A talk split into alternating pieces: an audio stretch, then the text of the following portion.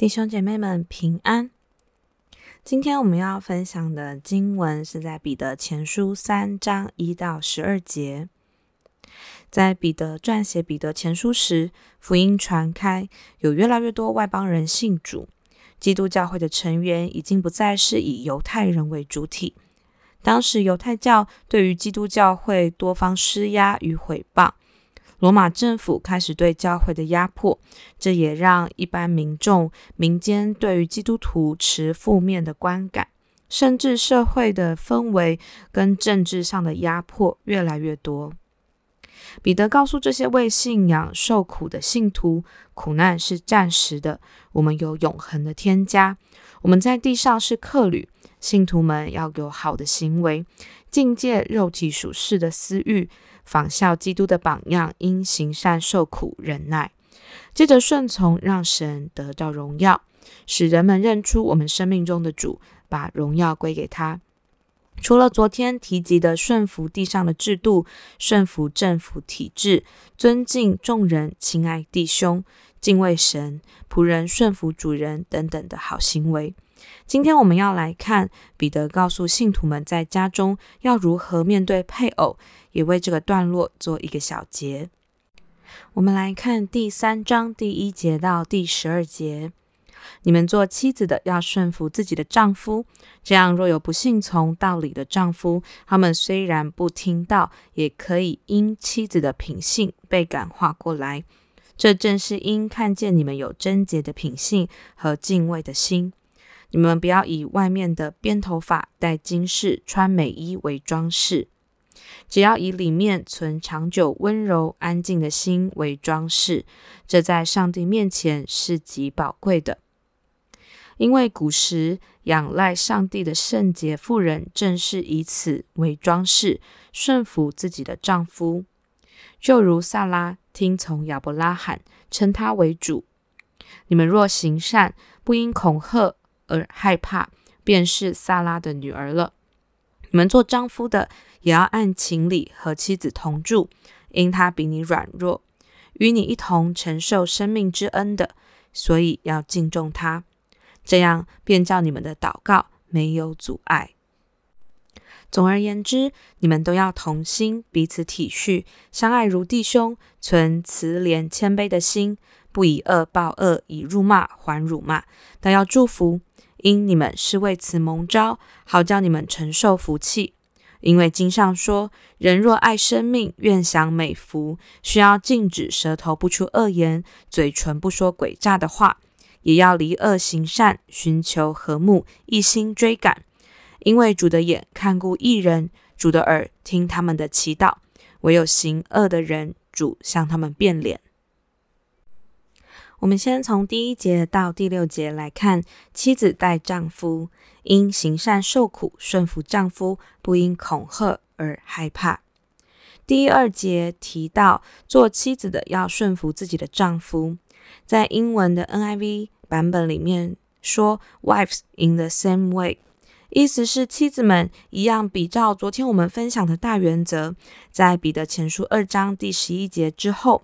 禁戒肉体属世的私欲，仿效基督的榜样，因行善受苦忍耐，接着顺从，让神得荣耀，使人们认出我们生命中的主，把荣耀归给他。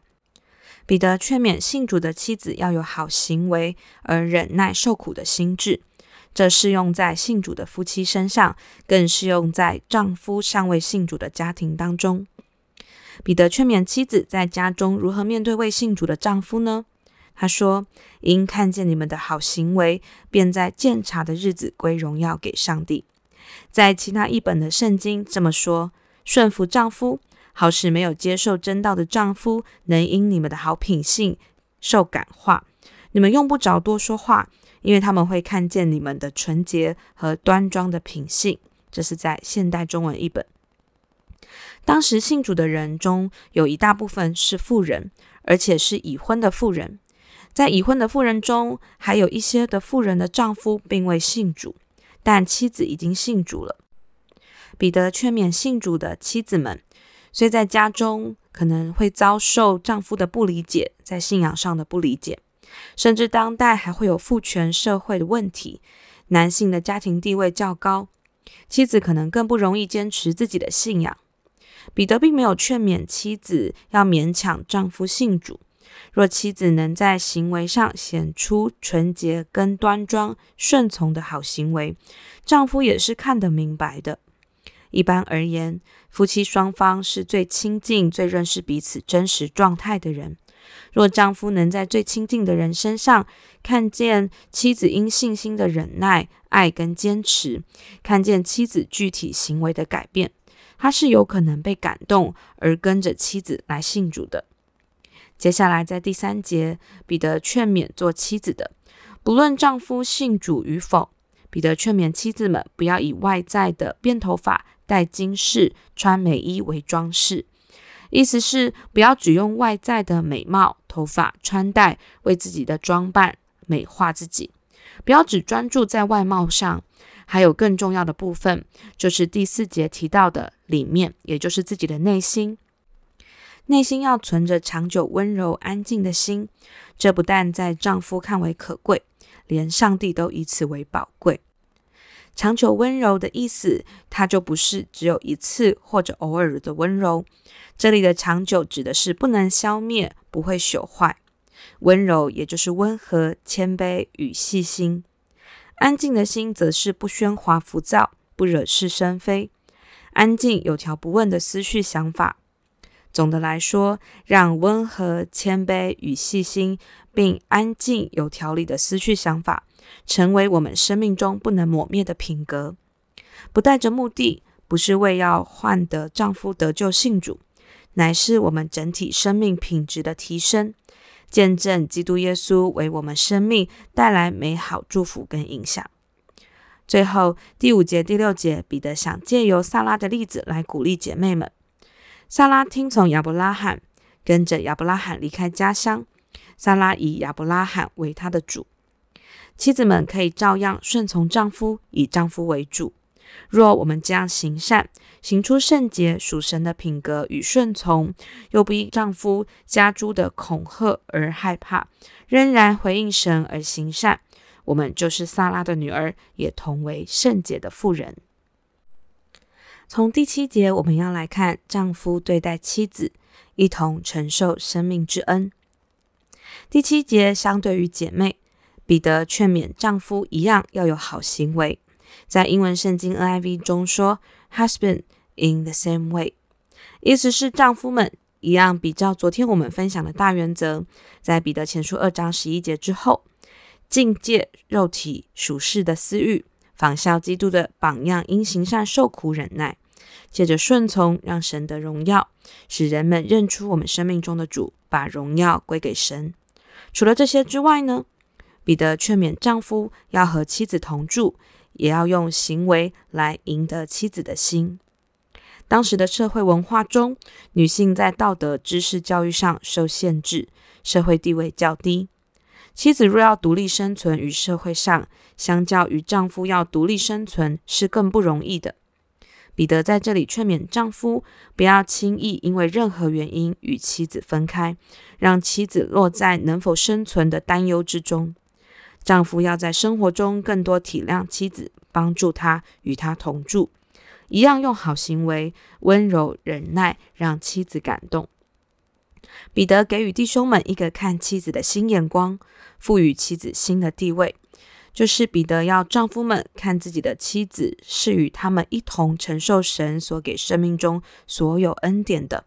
不论妻子信主与否，要看重她，不只是因为她有生育的功能，也不只是因为家务的分工，而是他们共同承载生命中的恩典，是一起面对未来的人。因此，鼓励丈夫要敬重妻子，爱她，珍惜她。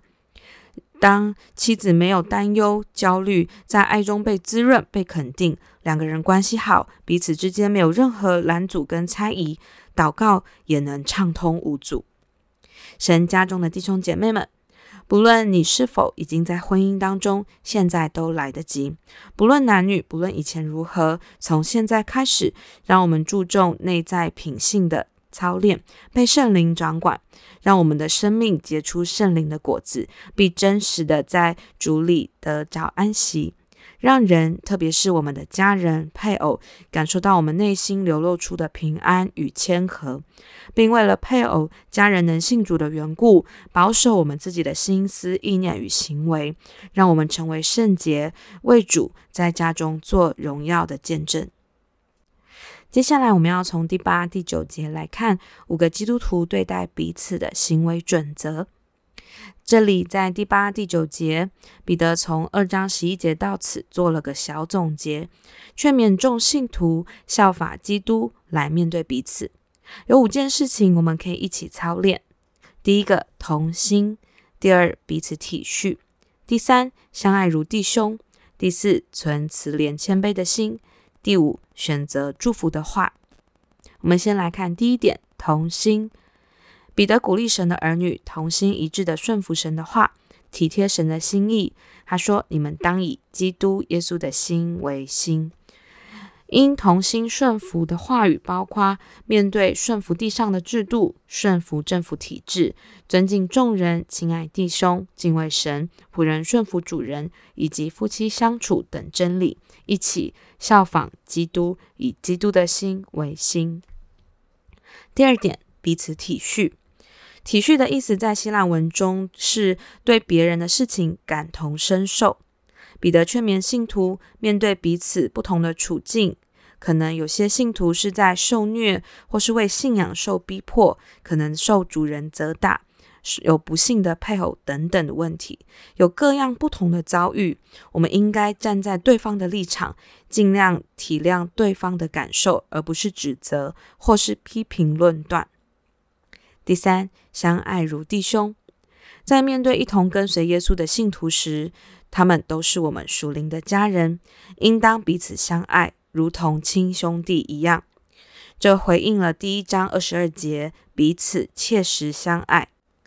彼此切实相爱的意思，就是热切持续地认识对方、爱对方，并为了对方的益处调整自己的看法、行为，让对方得到益处。第四点，存慈怜谦卑的心，面对不同处境与背景的弟兄姐妹，彼得劝勉我们保有怜悯、谦卑的心，内心柔和，因为耶稣也这样怜悯我们，为我们承受苦痛。我们也可以去怜悯身边的弟兄姐妹。第五个，选择祝福的话。当信徒遭受逼迫、危害，其实也难免想要报复回去或者骂回去。此时，彼得劝勉神的儿女，不报复、不骂人，用祝福的话跟行动代替这些恶行，因为我们就是蒙召成为圣洁、成为圣洁的子民。若能够以德报怨，有好的行为，不仅能为主做见证，还能承受主的称赞和祝福。接下来第十到十二节，彼得补充：不要以恶报恶，以辱骂还辱骂，倒要祝福的原因。除了我们是为此蒙招蒙福之外，这里彼得引用经上说，在诗篇三十四篇十二到十六节，更具体的解释他的意思。有何人喜好存活、爱慕长寿、得享美福，就要禁止舌头不出恶言，嘴唇不说诡诈的话，要离恶行善，寻求和睦，一心追赶。耶和华的眼目看顾一人，他的耳朵听他们的呼求。耶和华向行恶的人变脸，要从世上除灭他们的名号。这段经文指出，人如果在说话、言语，跟行为上离弃罪恶，寻求和睦，就可以得到神的祝福。这些祝福包括在世长寿与丰盛的生命、美好的福分。神必看顾，也必垂听他的祷告。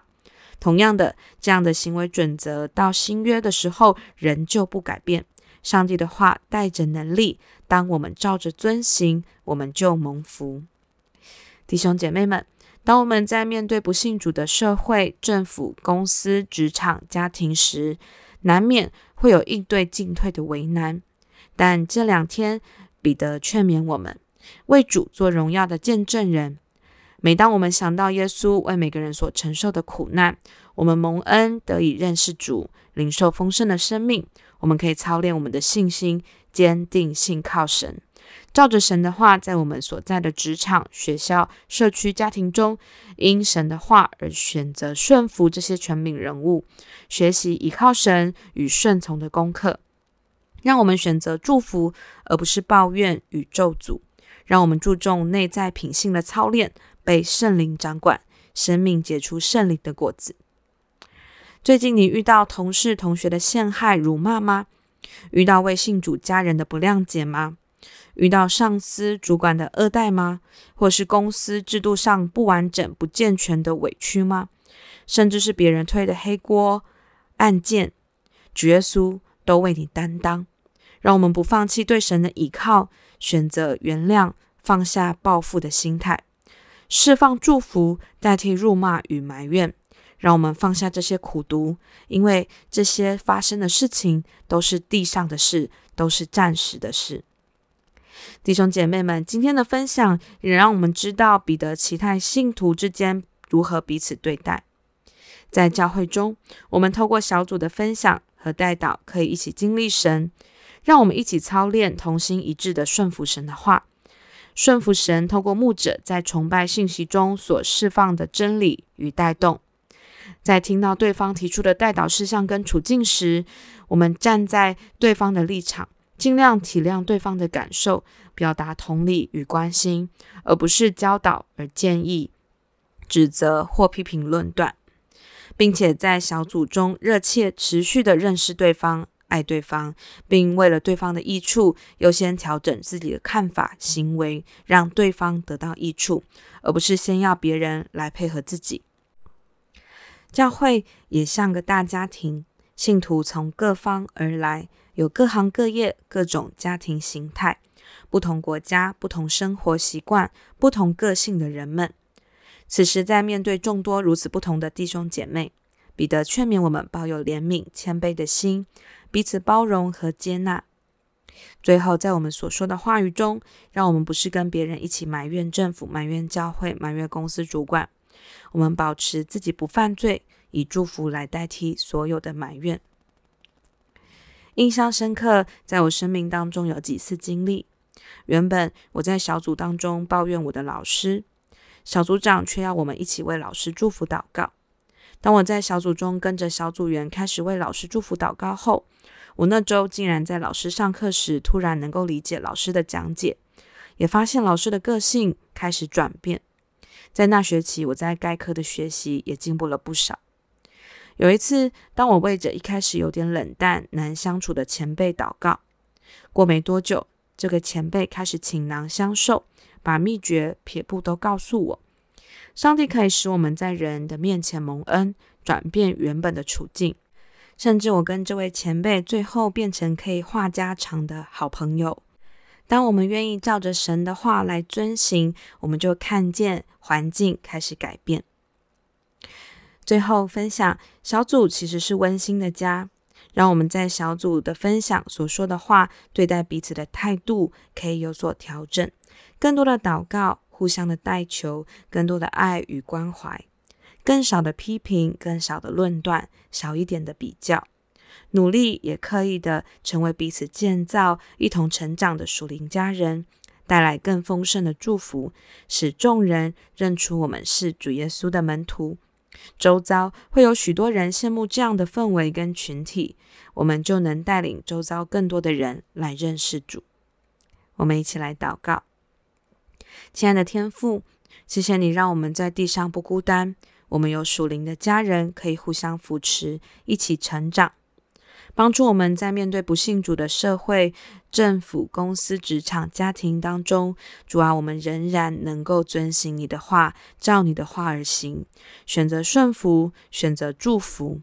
当我们面对他人的恶待、制度的委屈，天赋，你的爱来充满我们的心，让我们学习主耶稣的忍耐，选择饶恕。主啊，我们把这些内心的苦痛都交给你，帮助我们越来越健康，在你的话语当中重新得力。主啊，今天让我们有力量面对我们觉得不容易的处境跟状况。圣灵，我们需要你。求你今天持续不断的充满我，引导我们每一个弟兄姐妹，帮助每个人的生命结出许多圣灵的果子。祷告，奉耶稣基督的名，阿门。如果你喜欢我们的分享，欢迎按赞、订阅、开启小铃铛。愿神的话每一天成为我们随时的帮助。你也可以把连结传给需要的人。愿上帝祝福你，阿门。假如你喜欢我们的分享，欢迎订阅并关注这个频道。假如你从今天的分享中得到帮助，欢迎你分享给更多的人。愿上帝赐福给你，阿门。